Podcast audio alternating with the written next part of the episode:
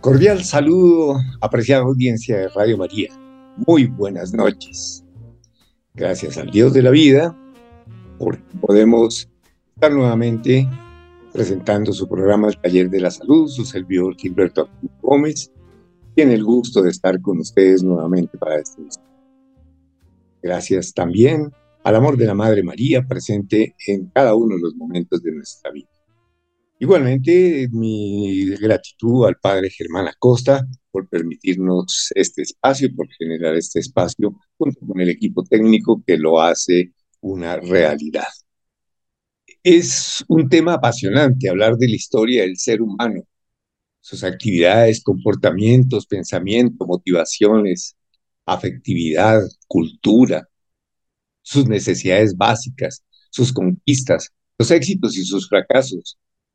y destrucciones como en las guerras, como lo estamos viendo en esta época dolorosamente, violaciones de los derechos fundamentales, la inequidad, el abandono y además también todo lo que la importante que la importancia que significa su entorno natural, los ecosistemas y la disponibilidad de los recursos vegetales, animales y minerales, la distribución y el ejercicio del poder, del dinero, de la propiedad, que ojalá fuera de manera democrática y bien distribuido equitativamente, o también desafortunadamente lo que vemos en las totalitarismos.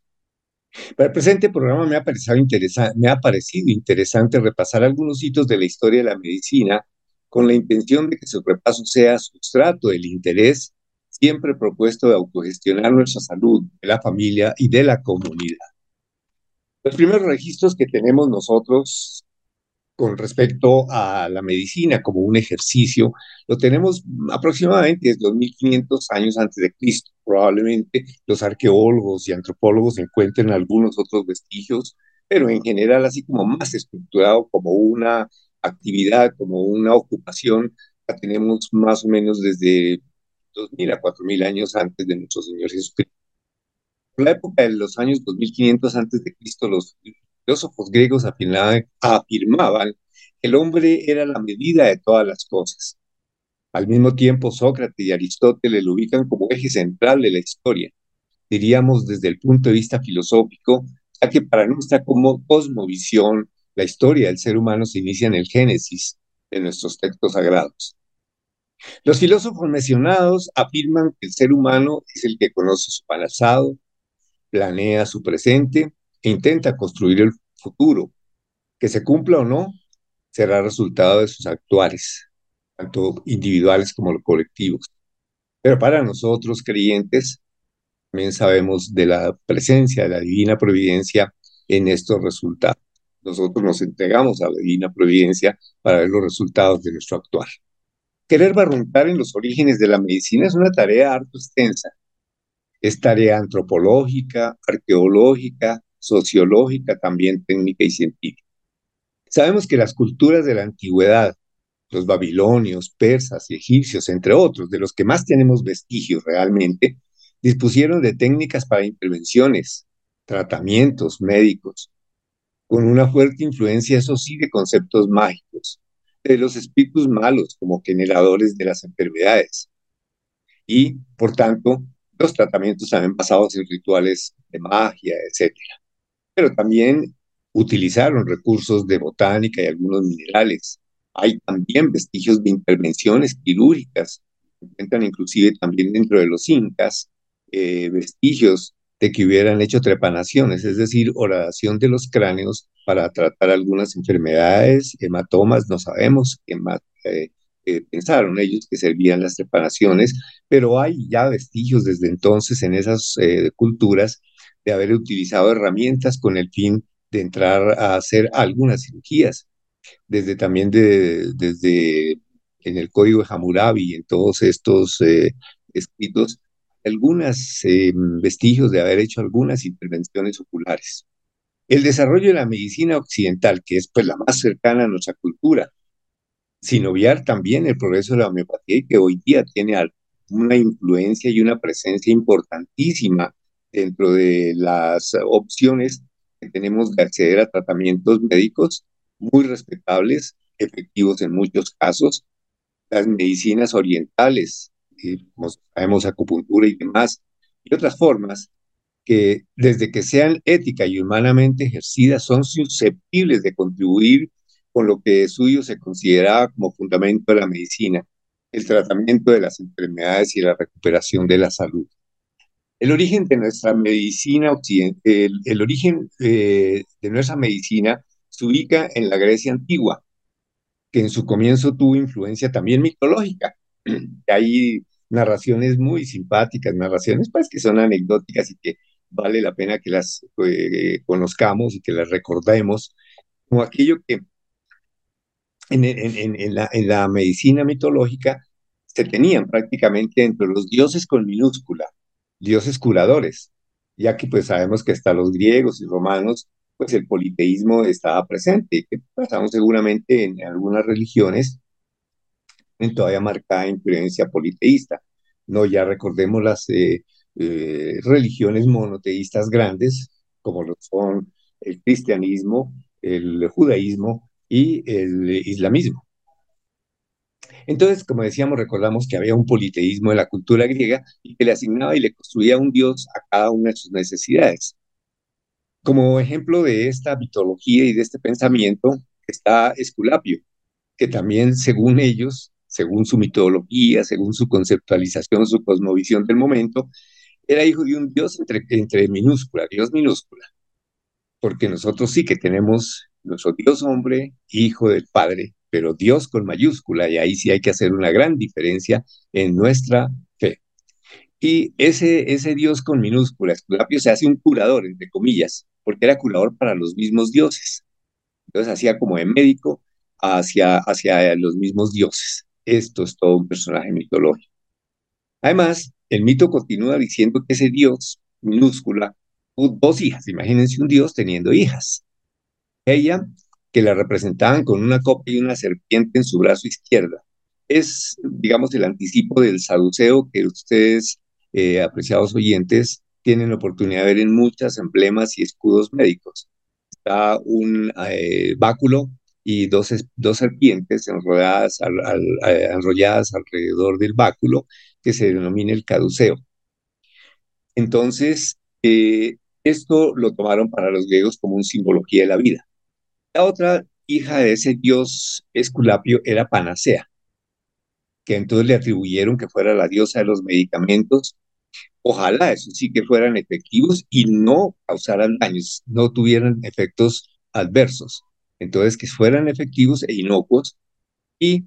eh, recuerden, eh, oyentes, que hemos escuchado con alguna frecuencia en que se menciona y se dice que mm, cuando algo se espera que sea altamente efectivo o que dé una solución, habla la gente que esto puede ser una panacea, es decir, como que tenga la posibilidad de resolverlo todo. No sobra que recordemos en el texto del Éxodo, Moisés hace crear una serpiente y que al elevar la mirada hacia esa serpiente se sanaban los que habían sido mordidos por eh, serpientes en ese episodio que recordamos del tránsito por el desierto, en que las serpientes mordieron a muchos de los israelitas que estaban eh, deambulando por el desierto esa migración que tuvieron ellos desde Egipto.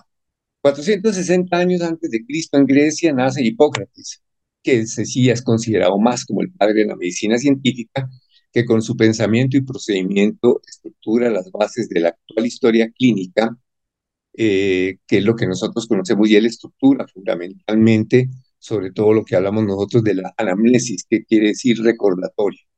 Entonces se sabe que él mm, le atribuía una importancia significativa a todos los antecedentes que nosotros los médicos la seguimos tomando de dos mil y pico años después, la seguimos tomando tal cual. Siempre recordamos todos los eventos desde el nacimiento, el desarrollo, la gestación para nosotros importantísima,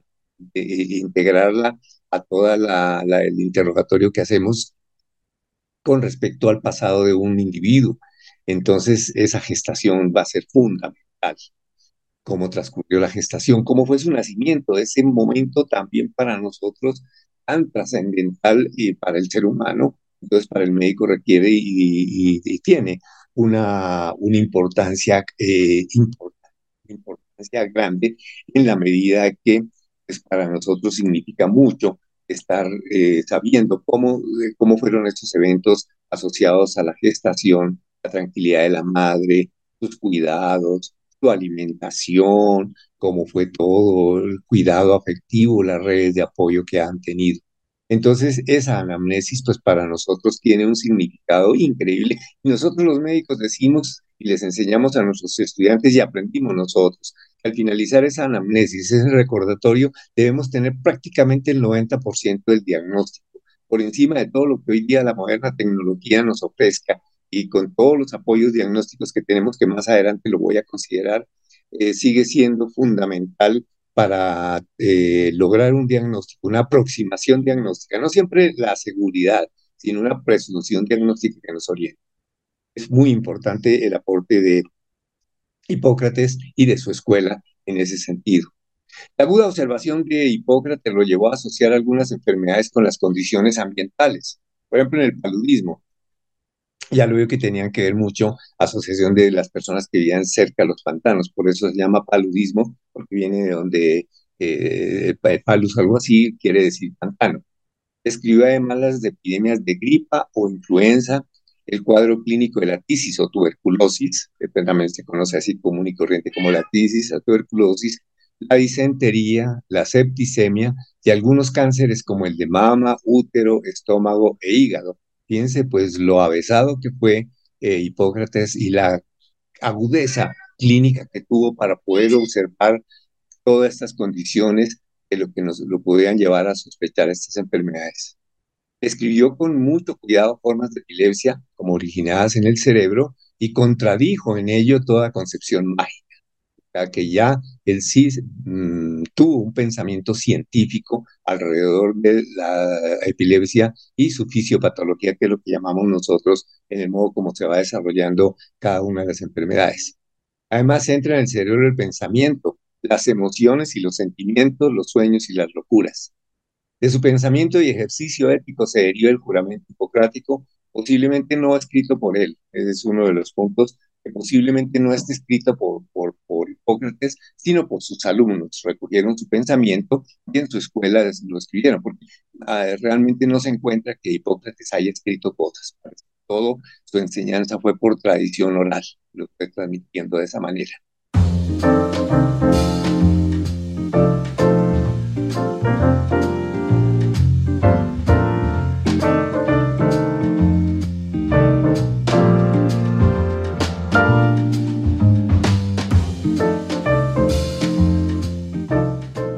A dar un salto de varios años y aparece un personaje también importante, Galeno, en el año 150. Él era de, turco de nacimiento, y, pero después estuvo en Grecia y finalmente en Roma.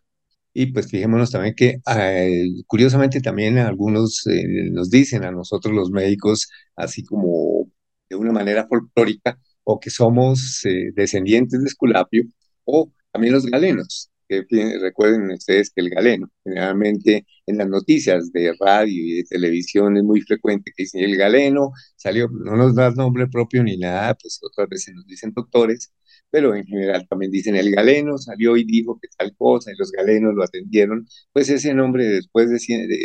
este personaje que existió 150 años después de nuestro Señor Jesucristo, siglo segundo más o menos, es eh, de, de, ahí también deriva ese genérico para a los médicos. Él tomó como base los conocimientos hipocráticos, los amplió, pero él tuvo ya algo en que empezaron a poder, que, no, que era, digamos, por mm, eh, muchas formas, bueno, no sé, no podríamos decir que sea por mito, sino también pues por escrúpulo, por respeto, por muchas otras formas, el cuerpo humano no se había tocado para hacer el estudio post-mortem. Se tocaba y se examinaba pre en la vida para hacer el diagnóstico, tratamiento, y como decimos, seguramente hubo intervenciones quirúrgicas en esas épocas, se los están descritos. Lo que pasa es que la extensión del, del, espacio que tenemos nosotros pues no da para contar todo ello. Sin embargo, él amplía ya haciendo estudios anatómicos, o sea que en ese momento debió tener de alguna manera acceso a hacer la disección en cadáveres en anatomía.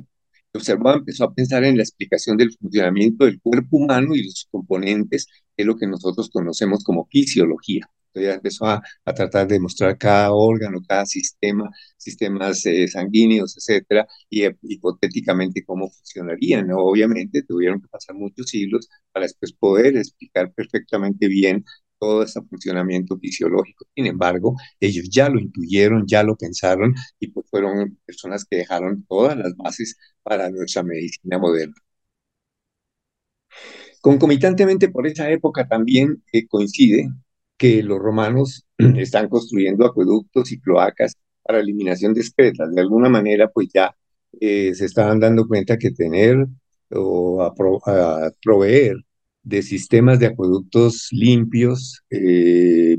bien conducidos y pues hemos visto en muchas formas de fotos todos esos acueductos elevados tan interesantes que construyeron los romanos que en muchas partes eh,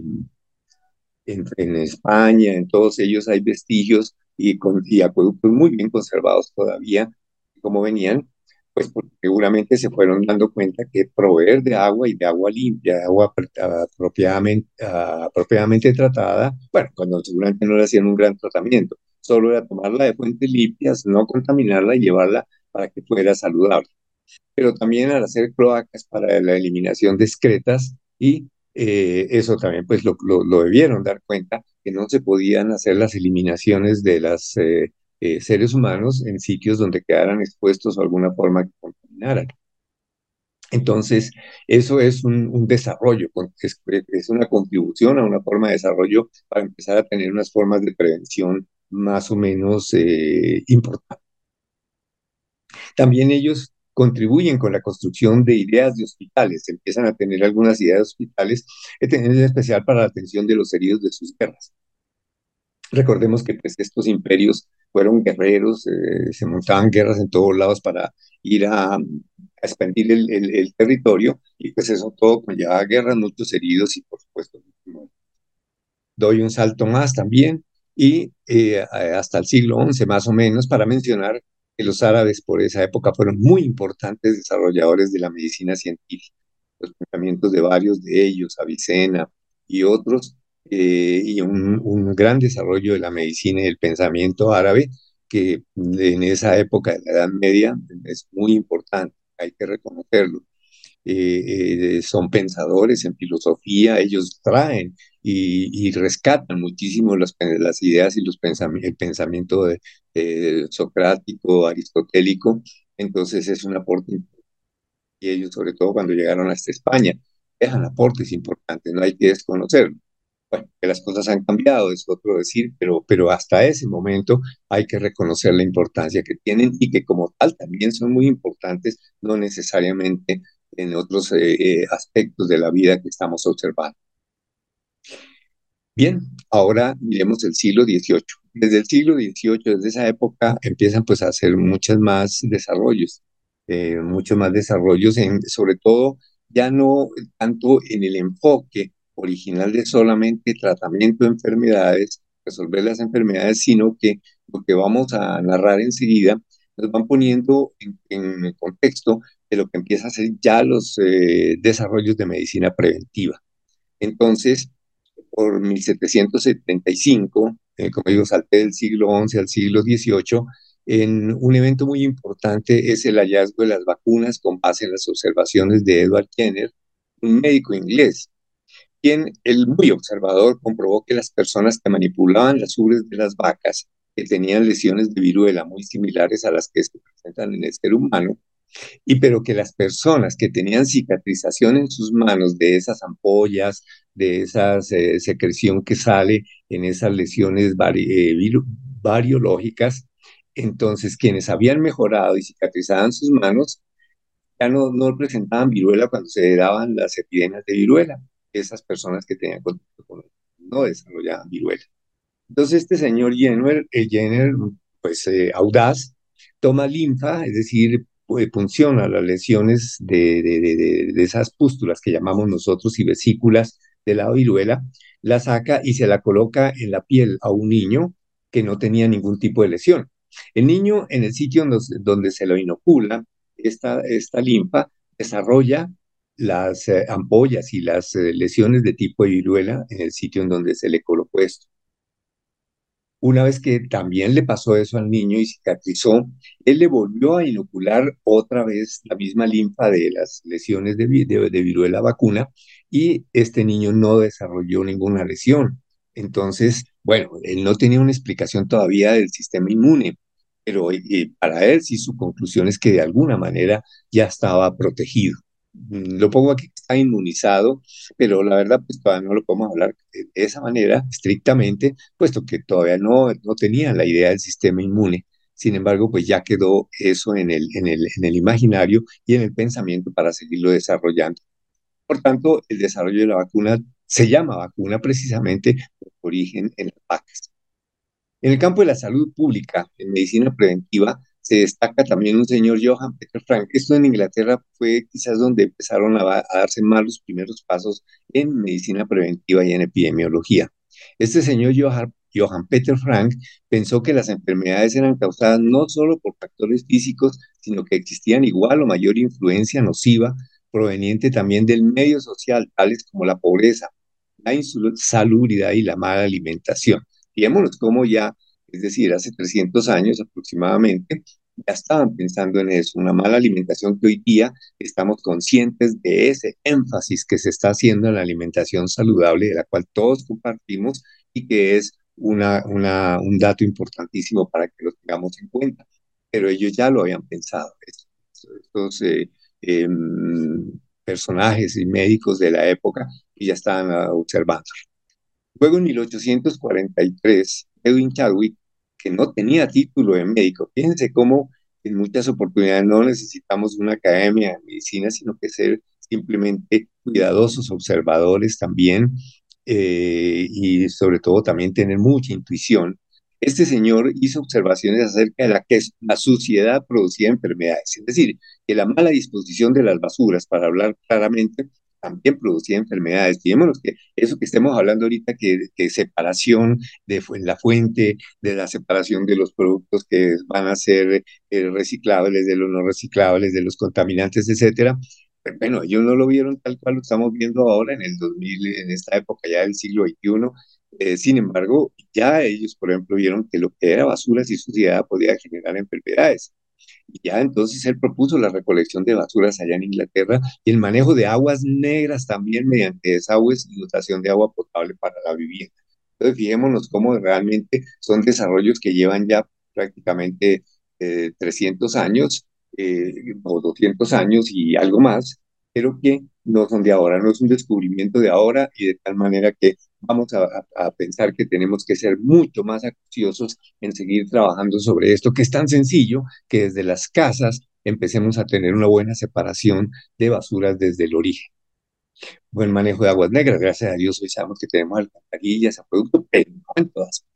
ahí es uno de los primeros puntos que, pues no, ya lo hemos hablado en, en otras emisiones, la atención primaria en salud, está ahí en eso, en que todas las eh, comunidades tengan buenas eh, desagües, manejos de agua negra y dotación de agua potable. Ese es un punto fundamental para empezar a tener un buen desarrollo de atención primaria en salud, insistiendo en que atención primaria en salud no es solo que tenga un médico en la puerta de la casa. No, ahí no está todo. Es importantísimo, es fundamental, pero más fundamental es que haya una infraestructura desarrollada.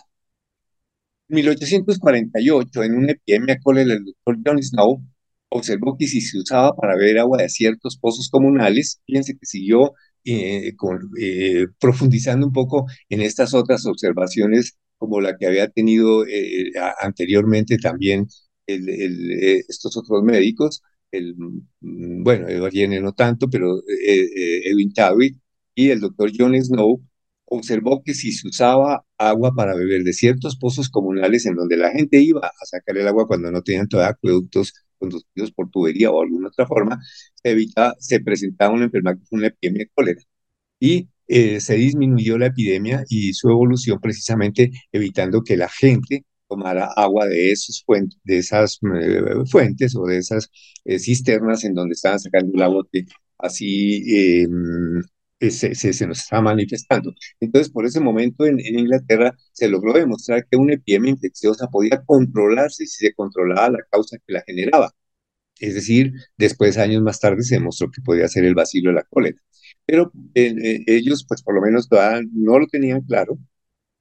pero por lo menos eh, como causa-efecto lograron demostrar que si no se toma el agua de ahí, la gente no se enferma. Luego en ese pozo, en esa fuente, pues había algo, algo que lo, iba a producir y más adelante lo vendrán descubriendo cuando aparezca la microbiología. Entonces, ahí ya con todo esto eh, sigo insistiendo entre 1700 y 1800, en toda esta época, ya se nos está desarrollando lo que vamos a considerar hoy día como medicina preventiva y también con comienzos de la epidemiología, porque se están dando cuenta y llevando como una estadística, digámoslo así, de las personas que se enferman y saber cuántas personas se enferman. Y eso va siendo muy importante.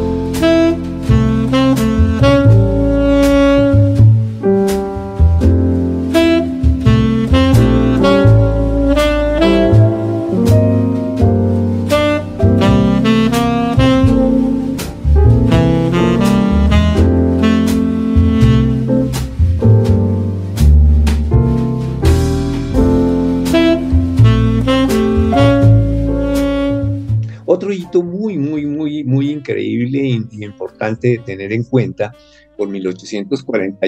1840 eh, el doctor Phyllis Weiss observó que la fiebre puerperal, es decir, es una forma de descripción de infección causada durante el puerperio, es decir, después del nacimiento de un bebé, muy frecuente en, la, en, en, épocas anteriores y que produjo cantidad de muertes maternas en el periodo perinatal, en el periodo del posparto, pero entonces de las que estaban atendidas en algunas instituciones hospitalarias o de beneficencia o de donde se atendieran los nacimientos,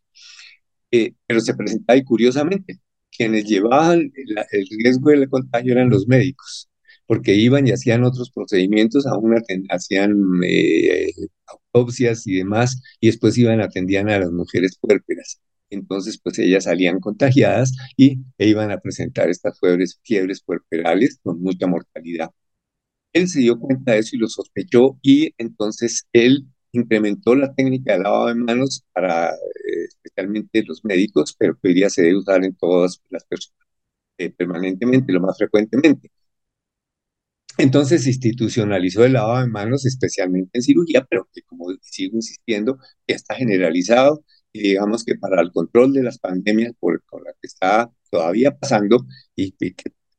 venga la, o se nos vuelve a extender, pues seguimos insistiendo mucho en el cuidado respiratorio y en el lavado de las manos. Pero eso fue todo un cambio cuando Semmelweis eh, hace esta observación y en cirugía empieza un buen, escrupuloso lavado de manos con cepillado, con jabones quirúrgicos especiales y esto mejoró, esto mejoró y esto cambió. Bien, aparecen una serie de señores finales de 1800 y principios de 1900 del siglo pasado, ya del siglo XX, eh, finales del, del 19 y 20, donde están nombres muy conocidos para todos nosotros, eh, por ejemplo, Pasteur, Pensamos que de ahí viene el nombre de la leche pasteurizada, que es aquellos procedimientos para eliminar bacterias que pueda traer la leche en algunos bacilos similares a los de tuberculosis y demás, que con el sistema de la pasteurización los eliminan. Lister y Koch, que por ejemplo, pues, los postulados de Koch en cuanto a las enfermedades infecciosas, en cuanto a la tuberculosis, todo eso, fueron pensadores y personas que estructuraron muchísimo el desarrollo de la infectología, el desarrollo de la bacteriología ellos eh, lograron identificar las enfermedades infecciosas ya usando microscopio, ya se tenía desarrollada la microscopía que vino apareciendo quizás como desde 1600, 1700 microscopio, y ya pues más desarrollados empezaron a, identificar por lo menos bacterias que son las más grandecitas y las que ellos lograron cultivar y eh, visibilizar y entonces empezaron a clasificar y que si son gran que si son gran negativas, en fin, todo eso, y empezaron, pues ya se generó todo un, una nueva conocimiento, pues en cuanto a las... Eh, ah, luego, pues los cultivos y la microscopía electrónica ya nos, nos llega a demostrar los virus, pues como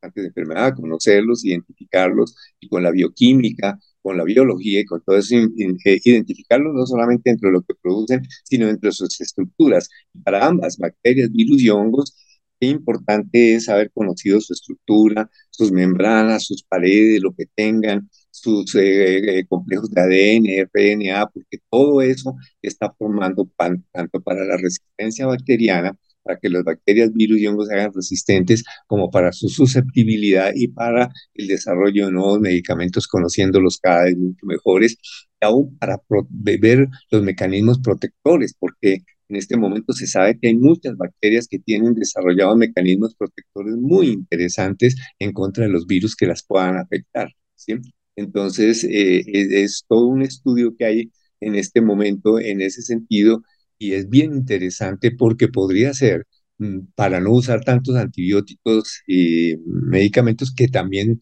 pues ellos desafortunadamente nos, eh, nos eh, aumentan el, riesgo de, resistencia, se pudiera con esta, esta manera bacteriológica lograr controlarlos y controlar las infecciones. Sería bien interesante mediante ese desarrollo de, las, eh, de estos conocimientos de las mismas defensas que establecen las bacterias, especialmente contra virus. Además aparecen todas las técnicas que se llaman moleculares, que pues son, digamos, mecanismos bioquímicos que permiten ver perfectamente bien la estructura de un virus, de una bacteria y sobre todo eh, eh, obtener preparaciones y formas de diagnóstico, que es también lo que nosotros generalmente buscamos, que sea muy, muy preciso el diagnóstico. Nosotros necesitamos diagnosticar todo muy preciso para ver cómo logramos el tratamiento. La secuenciación de las estructuras que los identifican, eso también nos va a permitir de alguna manera lograr que el tratamiento sea mucho más preciso. Importante también el descubrimiento, pues, en la era antibiótica que se inicia con el descubrimiento de las penicilinas por Alexander Fleming y el posterior desarrollo de la antibiótico-terapia, que va extensísimo, no podemos quedarnos aquí en las sulfas, en las tetraciclinas, luego aparecen las cefalosporinas, en fin, toda una generación de macrólidos, etcétera, tenemos un amplísimo arsenal no nos confundamos con los arsenales de, armas, pero sí tenemos una disponibilidad grande. Sin embargo, pues sabemos que la resistencia bacteriana es algo que migra mucho más rápido de lo que los médicos pensamos, pero que sí nos cambió toda la, expectativa de tratamiento cuando aparecen las, las eh, antibióticos, sobre todo en las guerras alrededor de la Primera Guerra Mundial, porque Alexander Fleming descubre como en 1911 la por esa época, la penicilina, y está la guerra del 14 al 18, la Primera Guerra Mundial con infecciones, etcétera, pues empiezan a aparecer estos tratamientos, muchos de ellos más adelante también empiezan a aparecer para la tuberculosis, para todas estas enfermedades, para la sífilis, por ejemplo, la penicilina fue muy importante y nos ayuda para empezar a, mejorar el tema, por ejemplo, de para la sífilis congénita y demás, entonces nos va representando avances. De todas maneras, también es importante desarrollar todo el resto de la farmacología, no solamente para antibióticos, sino para quimioterapia, para todas las enfermedades. El uso de la botánica también ha sido importante para la extrapolación de medicamentos. Recordemos, por ejemplo, la digital que se utiliza bastante, eh, lo utilizábamos más en, los trastornos del corazón, también son desarrollados de botánicas, la síntesis de medicamentos, porque la investigación es muy amplia, síntesis hormonal, de antibióticos y demás elementos que utilizamos para tratar enfermedades que son cada vez más complejos, como los empleados para el tratamiento del cáncer, VIH, enfermedades que comprometen la humanidad y las enfermedades huérfanas. Otro hito interesantísimo que queremos comentar es el, en, la parte tecnológica, el descubrimiento de los rayos X en 1895 por el señor Cornan Röntgen. que él logró pasar rayos de, de esta naturaleza que al pasar por las estructuras orgánicas y e impactar sobre placas eh, radiográficas, entonces obteníamos imágenes. Esto marca para ver también para fracturas, etcétera, para los pulmones, para diagnóstico, nos marca y es una utilidad importantísima. Y luego ya nosotros los que tenemos la oportunidad del desarrollo tecnológico, digamos como esa medicina de los 1950 para acá, con el desarrollo de la tomografía, resonancia magnética, emisión de positrones, bueno, hay una infinidad de cosas más que se están haciendo para esto, con medios de contraste, sin medios de contraste, y seguro que en nuestros oyentes muchas personas han tenido en un momento dado necesidad de utilizar algún eh, elemento de estos, isótopo radioactivo, desarrollo de cardiología, desarrollo con todo lo que conocemos, electrocardiograma, ecografía, todas esas cuestiones son importantes, endoscopias, las biopsias pulmonares, todo lo que se toma, trasplantes, eh, todo el desarrollo eh, quirúrgico, eso pues, es bien importante. Todos los medios de diagnóstico neurológico, electroencefalogramas, estudios de sueño. Bueno, aquí nos haríamos interminable seguir haciendo todo esto, pero todos ellos deben ser utilizados racionalmente por la experticia de los profesionales de la salud para que lo primero que se aporte a la atención del paciente sea el conocimiento médico como dije ya, los avances de cirugía en general. Hoy día, pues, el, el, avance con lo tecnológico de robótica y demás, que, listo, todo esto de inteligencia artificial siempre tiene que estar mediado primero por la inteligencia del médico. Antes que vayamos a aplicar inteligencia artificial, pues tiene que estar de por medio primero la inteligencia de los profesionales de la salud. Tenemos todos los desarrollos de clínicas pediátricas, de medicina interna, de psiquiatría, las subespecialidades que hoy día los tenemos para cada uno de los órganos y sistemas, un especialista en neumología pediátrica, en neumología adulta, etc. El desarrollo de los cuidados intensivos y el soporte vital, eso sí que es bien importante. También sabemos que todo esto pues debe ser em, contabilizado, que debe ser de alguna manera controlado. entonces, ese pues, es cuando, cuando sale por todo el tema de la, epidemiología. Pues hay necesidad de conocer los datos, hay necesidad de recuperar los datos y saber qué es lo más frecuente que se enferman las personas y cómo abordar eso. De manera que es muy importante el desarrollo precisamente eh, tecnológico y pues en eso pues entran también todos los modernos de sistemas, porque conocemos pues que el uso del computador, de los ordenadores, también que se llamarían así, con los programas de análisis, de estudios eh, estadísticos y demás, eso sí que nos va a prestar una ayuda importantísima y no lo debemos desconocer. Nosotros con los estudiantes siempre comentábamos, por favor, generemos bien los datos, porque sabiendo los datos numéricos y sabemos tenemos en este momento 40, por decir un ejemplo, 40 enfermos de tuberculosis en un área, pues vamos a tener que ir a hacer todos los mecanismos de ataque eh, sociales, culturales, eh, orgánicos, nutrición, etcétera, para controlar la enfermedad. De tal manera que ese es un hito que es importantísimo para tenerlo en mente, que esa, y, por consiguiente eso hacer todos sus aportes para la medicina, eh, de, digo, para pues todo lo que es atención primaria en salud y planes de salud pública. Sin embargo, los médicos también nos apoyamos en otros aportes importantes, como los ofrecen las ciencias sociales. Nosotros debemos tener en cuenta lo que nos digan los sociólogos, los antropólogos, los filósofos mismos para estructurar todos los planes de manejo ético, bioética, etcétera, son todos muy importantes para que desde ese punto de vista social, cultural y todo, podamos estar proponiendo el desarrollo de los planes sanitarios y sobre todo la gestión ética y humanística, bien enfocados en el ser humano, que es la esencia, es ese ser humano, ese ser humano que es dueño de su historia, es dueño de su realidad, que ellos, nosotros no somos los dueños de, de esta persona durante la época que antiguamente se vio así, en esa medicina más paternalista,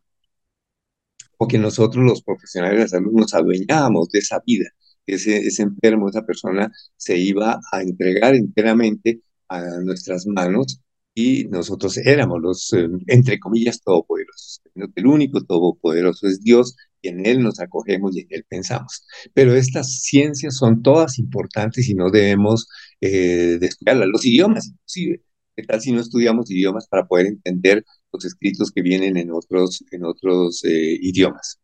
Las ciencias básicas son fundamentales, biología, bioquímica, física, matemática. Y muchas veces la gente dice, estudio medicina para no estudiar matemáticas. Eso no es cierto. Eso no es, no es, no es nada cierto porque nosotros sabemos que eh, tenemos que utilizar las matemáticas. A nosotros eh, se, nos hacen, se nos hacen indispensables eh, saber un poquitico de, cálculo numérico. Sí, bueno, es cierto que hay calculadoras, hay fórmulas, etcétera, pero tener pensamiento médico, perdón,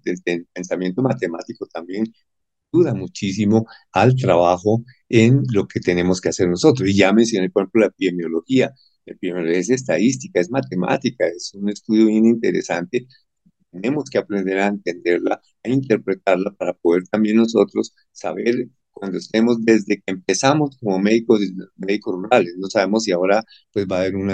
cambio de, del sistema de salud, pero no lo sabemos todavía si van a cambiar esa metodología del médico rural, cómo lo van a llamar, pues no sabemos. Sin embargo, lo, conocido es que nos íbamos de médicos rurales, también teníamos que llegar a saber nuestra población a donde íbamos como médicos, que no conocíamos ese, esa población, llegar a conocerla, llegar a, a, enterarnos, y eso es numérico, entonces hay que desarrollar. Punto que merece también algo de, de, algo no, sino un mucho de, de, consideración es el desarrollo de la investigación en inmunología, en genética, la bioquímica, bioquímica que la mencioné y las neurociencias que son avances que nos están mostrando y nos están ayudando a entender mucho mejor al ser humano desde su, esencia biológica. Pero eso no nos eh, omite la importancia de conocer a ese ser humano como ese ser de afectividad, como ese ser que tiene una inteligencia, que tiene una memoria, que tiene una voluntad, que es un ser social, y ya lo mencioné antes en el estudio de la sociología y antropología, pero que es fundamentalmente también un ser espiritual y eso sí que es bien importante que lo sigamos entendiendo todos nosotros. Entonces, eh, me devuelvo nuevamente sobre esa partida de investigación, lo que es la inmunología, la genética, la bioquímica, las neurociencias y todos estos avances son importantes para conocer ese ser humano biológico y poder ofrecerle cada vez mejor comprensión de su desarrollo y ofrecerle también mm, tratamientos de unas medicinas que hoy día se llaman integrativas, medicinas mucho más completas, para que no lo, nos vayamos solamente a lo terapéutico, a manejar la enfermedad, a buscarla, pues no solamente lo patológico, sino lo salutogénico, es decir, eh, hacer todos los elementos fundamentales para que sea la salud lo más importante y no la enfermedad que sea lo más prioritario que consideramos. Y ahí, con base en eso, ya para ir cerrando el, tema de esta noche, pues nos, nos, encontramos con el fundamental tema del genoma humano y toda la medicina en el futuro. Porque es, digamos que alguien que sí empezó a abrir toda la investigación genética y los conceptos básicos de la genética, leyes de la herencia, es el fraile agustino Gregorio Mendel, que por allá en 1800, eh, como a principios de los años 1800 y murió a finales, pero por ahí como en esa época, 1850, 1870 quizás, pueda que no sea tan precisa la fecha que estoy diciendo, pero él hizo observaciones mirando vegetales, mirando mosquitos, yo empezó a mm, idear y a hacer sus postulados de las leyes de herencia que se siguen cumpliendo todavía. Y eso pues es la base de la genética moderna, que como decimos aparece desde el siglo XIX. Pero hay un saltico allí a 1950, en esa época se descubre ya la estructura del ADN, esa estructura helicoidal con los componentes, que ya los venían descubriendo desde comienzos del siglo pasado,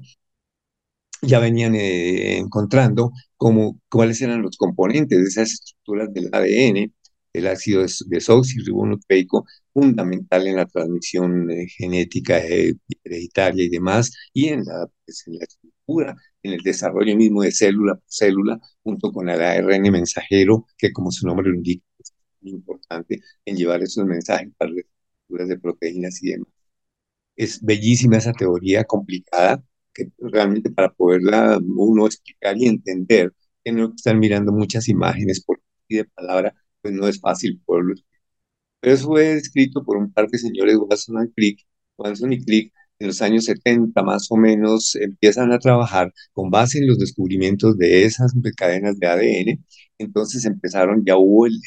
la inquietud por conocer verdaderamente no solamente el componente cromosómico que conocíamos de los, de los seres humanos, eh, de, esa composición que los genes 44 con el XY, entonces eh, cromosomas sexuales, los cromosomas eh, que nos estaban llevando en herencia, en fin, se van estudiando, se van mm, descubriendo cada uno y más a profundidad. Cada día los genetistas nos presentan unos eh, mapas de esos genes supremamente complejos, hermosos, pero que también nos están explicando enfermedades como por ejemplo pues, las formas de diabetes, como por ejemplo todas las enfermedades que te conllevan enfermedades huérfanas, todas explicaciones, las mismas, por ejemplo, trastornos del espectro autista, nos explican también dónde hay alteraciones genéticas y de todos ellos. Entonces, conocer todo ese mapa grande del ser humano, su genoma humano, desde los años 70 sí que ha significado, hasta cierto punto pueda que se haya multiplicado un poco y se esté pensando que es... Eh, en el genoma humano va a estar la solución a todo, probablemente falta mucha más investigación. Pero es un avance increíble. Entonces, gracias a esos estudios de genoma humano, pues probable ya que en este siglo y hayan empezado a desarrollar, por ejemplo, todos los mecanismos de diagnóstico eh, prenatal, aún preconcepcional por la genética, pre, eh, concepcional y, mm, o gestacional y durante el, nacimiento de los niños, entonces tengamos métodos para diagnóstico mucho más inmediatos, como por ejemplo de los primeros que empezamos a ver para hipotiroidismo congénito. Y entonces con eso, pues, salvado una gran cantidad de niños de tener retardo mental y demás eh, eh, consecuencias que tiene, por ejemplo, un hipotiroidismo no, no diagnosticado y no tratado desde los primeros mismos días de, de vida del niño. Entonces, ya pues ahí es tan simple como fantástico como empezar a tener diagnóstico prenatal y neonatal, entonces para también empezar a diagnosticar enfermedades huérfanos, eh, obviamente que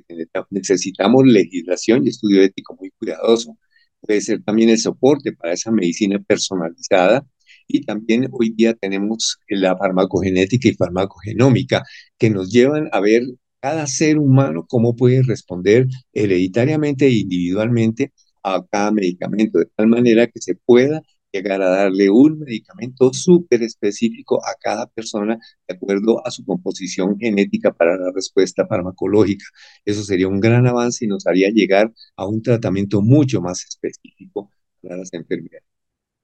Entonces, eso es lo que nos hace llegar a, un paradigma del cuidado de la salud que consiste en, en, que no está demostrado que lograr una buena, pues lo que tenemos demostrado, que tener una buena eh, o no solamente tener una buena salud en la población reduzca la demanda de servicios médicos, porque ya también se va viendo que el prolongar, me refiero a que, por ejemplo, la prolongación de la vida, pues cuando estemos mayores vamos a requerir mucho más atención médica. Entonces, eso hay que manejarlo con mucho cuidado para que se pueda ver el espectro de la salud a través de toda la vida del ser humano. Ahora bien, por eso lo que lo estábamos diciendo, el hecho de mejorar la salud disminuye la mortalidad y aumenta la esperanza de vida con el consiguiente envejecimiento de la población. Luego entonces estarán apareciendo enfermedades o condiciones más frecuentes y prevalentes de lo que fueron antes cuando las personas morían con edades eh, inferiores. ¿Hasta dónde se va a lograr que la, la, la, la población tenga edad más avanzada? Eso sí, no, no lo podríamos decir ahora pero de todas maneras la edad mayor se ve que las curvas de población se desplazan hacia el adulto mayor mayor. Y pues eso tiene que hacer pensar a los sistemas de salud en que tienen que tener un costo y una garantía de buenos resultados. Lo más importante también es que sigamos insistiendo con base a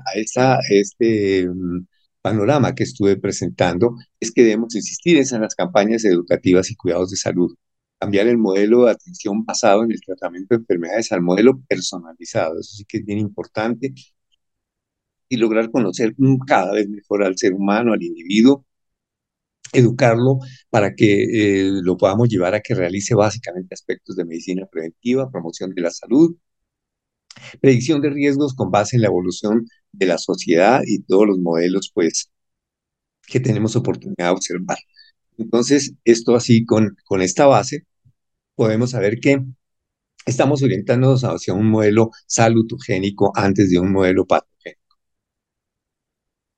Entonces seguimos preconizando que esta importancia de modelo y avance en pro de la salud y calidad de vida sin considerarnos dueños de la vida. Ese sí es un punto bien importante, porque no vamos a querer entonces hacernos inmortales. No es pretender que seamos dueños de la vida, sino somos administradores de ese don tan importante que es la vida y que es la, el don de, Dios. Entonces, en ese sentido, sí, por favor, tendremos, seremos eh, nosotros eh, directamente, lo hablaremos con claridad, no vamos a estar a favor de nada que interfiera con la calidad de vida, porque hay que promover que tengamos calidad de vida, pero no nada que termine la vida antes de eh, las vías naturales, que es la muerte natural. De manera que por mucho que queramos avanzar, no consideramos un avance cuando se quiere cortar la vida porque ya se considera inútil o porque es un derecho a cosas que, bueno, no es el momento ahorita que lo discutamos. Es importante que armonicemos la protección y construcción de todas las medidas, también preservando el medio ambiente, porque es que es el otro tema también bien importante. No podemos estar tratando de tener una buena salud si sacrificamos el medio ambiente, el medio ambiente no se está haciendo, eh, también en desarrollo, en desarrollo de un medio ambiente, protegiéndolo y evitando su destrucción. Seguiremos insistiendo en esos modelos que hemos trabajado habitualmente de la salud, que todos estamos en términos generales, lo llamaba el señor Level y Clark, eh, estamos en un periodo prepatogénico, es decir, todos nosotros estamos susceptibles de enfermarnos de algo, aún de un accidente, no estamos exentos para enfrentar un accidente. Algo tenemos ahí, pero en ese periodo prepatogénico es donde empieza a entrar todo, vacunación, educación, desarrollo de salud pública, ahí para evitar que aparezca en algún momento cuál enfermedad, no sabemos la que le toque a cada uno, a quién le dará un infarto, a quién le dará una neumonía, a quién desarrollará una bronquitis crónica, en fin, eso no lo podemos saber, que gastritis, que úlcera, que cáncer, pues eso, pero el, genoma sí puede buscar llevarlo en un corto o largo plazo a que sí se determine más o menos si hay que eh, riesgos de presentar alguna forma, por ejemplo, de cáncer o alguna otra enfermedad. Eso será un trabajo que tendrán que hacer con mucho cuidado para llegar a unas terapias apropiadas para evitarlo eh, y lograr o para dar unos tratamientos cada vez más pertinentes, más oportunos y más ah, coherentes con la manifestación clínica o con la bacteria o si se considera causado por virus. Por ejemplo, sabemos que el cáncer ginecológico con los virus de papiloma, en fin, con todo eso, pero entonces saber lograr eh, identificar perfectamente en cada mujer cómo va a ser de acuerdo a su composición eh, genética y genómica eh, la posibilidad que responda o no responda a, un, un, tratamiento o qué tipo de tratamiento darle personalizado mediante lo que hablamos de esa farmaco, la farmacogenética y farmacogenómica que nos permite llegar a tratamientos más oportunos, más puntualizados y más cercanos. Muy bien, con esto finalizo esta eh, resumen de historia de la medicina que me parece tan importante, tan interesante y que yo creo que es bueno. Cuando uno ignore y desconoce y olvida su historia, empieza a repetir cosas, es un dicho que se presenta a todo momento. Entonces, pues con ese sentido es que me pareció interesante que yo repasara, porque esto me parece para mí interesante hacer un repaso de esto para recordar todas estas cosas y poderlas comunicar. Pues muy bien, muchísimas gracias, apreciados oyentes, por habernos permitido su espacio en este lugar para poder llegar esta noche con estas reflexiones y Dios mediante, pues dentro de ocho días estaremos con un nuevo tema de interés. Buenas noches para todos, mil gracias.